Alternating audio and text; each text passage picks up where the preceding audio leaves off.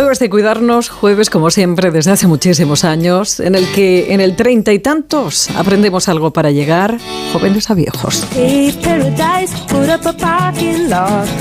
la verdad es que la mirada de hoy tiene que ver con un ciclo que se está celebrando en la Casa Encendida y que seguirá hasta el próximo 24 de marzo, que se llama Una mirada hacia el futuro con visión agroecológica. Tiene que ver porque mañana va uno de los grandes, grandes a dar una conferencia a la que puede asistir de forma totalmente gratuita. Estoy hablando del doctor Nicolás Olea, que es catedrático de Radiología y Medicina Física de la Universidad de Granada. Dirige un grupo multidisciplinar que estudia medio ambiente, alimentación y salud, con especial atención a la relación entre, esto de lo que hemos hablado muchas veces aquí y además con él, disruptores endocrinos y cáncer. Es una de las mayores autoridades mundiales en la materia. Bueno, y aquí está el doctor, doctor Nicolás Olea, buenas tardes. Buenas tardes, un placer volver. Bueno, es, es siempre muy ilustrativo, siempre muy constructivo escucharte. Pero Nicolás, ¿qué ha cambiado de hace como cuatro o cinco años que empezaste o que los medios de comunicación empezamos a hacernos eco de estos disruptores endocrinos hasta hoy? ¿Se ha hecho algo? Pues bastante, sobre todo una mayor conciencia en Bruselas. Está en los foros de discusión actuales, hoy, mañana, pasado, todo el tema de la producción convencional alimentaria y el fracaso de los sistemas de protección humana, de protección de la salud. Hay una presión enorme por parte del Parlamento Europeo sobre la Comisión Europea para que se sea mucho más estricto en la regulación y eso, claro, afecta a todos los países, incluido a España, que somos los grandes, uno de los grandes productores eh, alimentarios o agroalimentarios. Es decir, que sí que se ha creado una enorme conciencia. Lo que es desesperante es la lentitud en la toma de decisiones para proteger a la población. ¿no? Seguimos eh, tardando 30, 25, 35 años en tomar decisiones que debían de ser tomadas con mucho más celeridad. ¿no? Doctor, eh, los eh, disruptores endocrinos, para lo que, vamos, la mayoría de los mortales no sepan, ¿en qué nos afectan? ¿Qué son?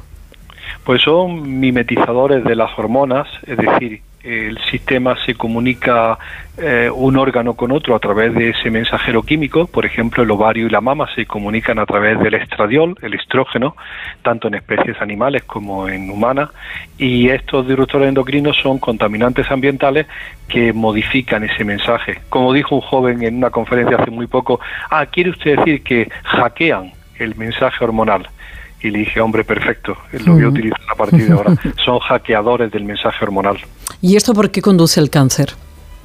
Pues fundamentalmente porque muchos de los tumores más frecuentes, de las formas de cáncer más frecuentes, ocurren en órganos hormonodependientes. La mama, la próstata, el ovario, el endometrio, el tiroides son órganos que dependen para su crecimiento y función de las hormonas. Si uno altera ese mensaje hormonal, pues no es extraño que entre las consecuencias de la alteración se encuentre cáncer. Y hablo de cáncer hormonodependiente. Acuérdese, el cáncer de mama eh, crece al 2,4% anual en España. Este año se diagnosticarán 33.000 nuevos casos de cáncer de mama, que es una barbaridad y no hay nada de que diga de que está disminuyendo la incidencia. Eh, se mejora en tratamientos, en diagnóstico más temprano, pero la incidencia sigue aumentando a un ritmo que es insostenible. ¿Qué es lo que está haciendo que suba tanto? ¿Dónde nos está contaminando? ¿Qué está haciendo que esas hormonas enloquezcan? pues ya, ya no nos podemos creer la historia de que es que se diagnostica mejor, ¿no? Porque ese avance en el diagnóstico más temprano ya tuvo su efecto de acumular muchos casos, pero ya se ha normalizado. Y nuestra hipótesis, pues que es una hipótesis de trabajo, es que la exposición ambiental a estrógenos, por ejemplo en la mujer, aumenta el riesgo de ese cáncer de mama. Se ha sabido de siempre que la exposición de una mujer a estrógenos durante su vida, es decir, una primera regla más temprana, en torno a los 7-8 años, y una menopausia más tardía, en torno a los 52-53, aumentaba el rango de exposición interna, endógena a sus propias hormonas y por tanto el riesgo de cáncer de mama.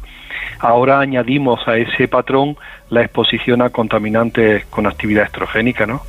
¿Cuáles son esos, doctor? Que el otro día publicábamos eh, lo de la menarquia temprana, ¿no?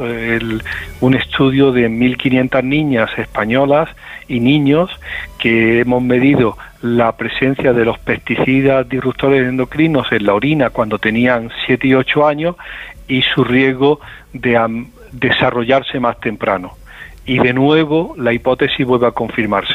Más pesticidas en la orina, más riesgo hay de que la niña tenga un desarrollo mamario a los 7 u 8 años o que el niño tenga un desarrollo genital. Y nos pregunta, ¿y eso qué significa? Pues significa fundamentalmente un mayor tiempo de exposición durante su vida a los estrógenos y por tanto mayor riesgo de padecer enfermedades hormonodependientes. Pero ¿qué es lo que nos está haciendo volver, qué, qué, hace que se vuelva loco todo ese sistema? Quiero decirte, hemos hablado de fitoestrógenos también, como puede ser, bueno, pues eh, que, aparecen dentro de lo que es la leche de la soja. Eh, hablamos también de contaminantes que puede haber, bueno, pues en todos los lagos, en el plástico, en el petróleo. Pero ¿qué es lo que realmente, aparte eh, de todo esto, que yo creo que al final suma todo, qué es lo peor? Pues eh, fundamentalmente que mm, son hormonas inadecuadas en el momento más inoportuno. Cuando uno ve cómo se legisla y se considera que el patrón de individuo humano es el varón de 45 años, sano y rico, pues dice, bueno, no me queda, no me convence. Hay que considerar que la mitad de la población no son varones, sino que son mujeres, pero te habías olvidado de ello. Y tampoco te habías eh, tenido en cuenta que había momentos de la vida, el embrión, el feto, la pubertad, en donde se puede ser más sensible. Luego no sirven tus reglas que me has impuesto durante años de control para la exposición del hombre tipo, hombre como especie, ¿no? Sino que tendría que ser mucho más sensible a las exposiciones que ocurren en momentos críticos, el embarazo, la lactancia o la pubertad. Y ahí tendrías que ser mucho más cuidadoso con esos niveles de seguridad que me habías puesto para la exposición, ¿no? Estaremos allí, doctor, ¿eh? porque no me canso de escucharle y, siempre me parece poco el tiempo, porque estaría horas y horas hablando con usted. Mañana a, las, a eso de las 7 de la tarde, a las 7 de la tarde, totalmente gratuito, en la casa encendida, en encuentros. Eh, bueno, pues lo, lo busca usted por internet porque es online. Será, ya le digo, a las 7 de la tarde la conferencia del doctor Nicolás Olea. Doctor, que ha sido como siempre muy, muy gratificante charlar un ratito con usted. Vale, gracias y por favor seguid manteniendo esto, la llama encendida, porque es la única manera de que el público se entere y exija una mayor precaución. Más de uno Madrid.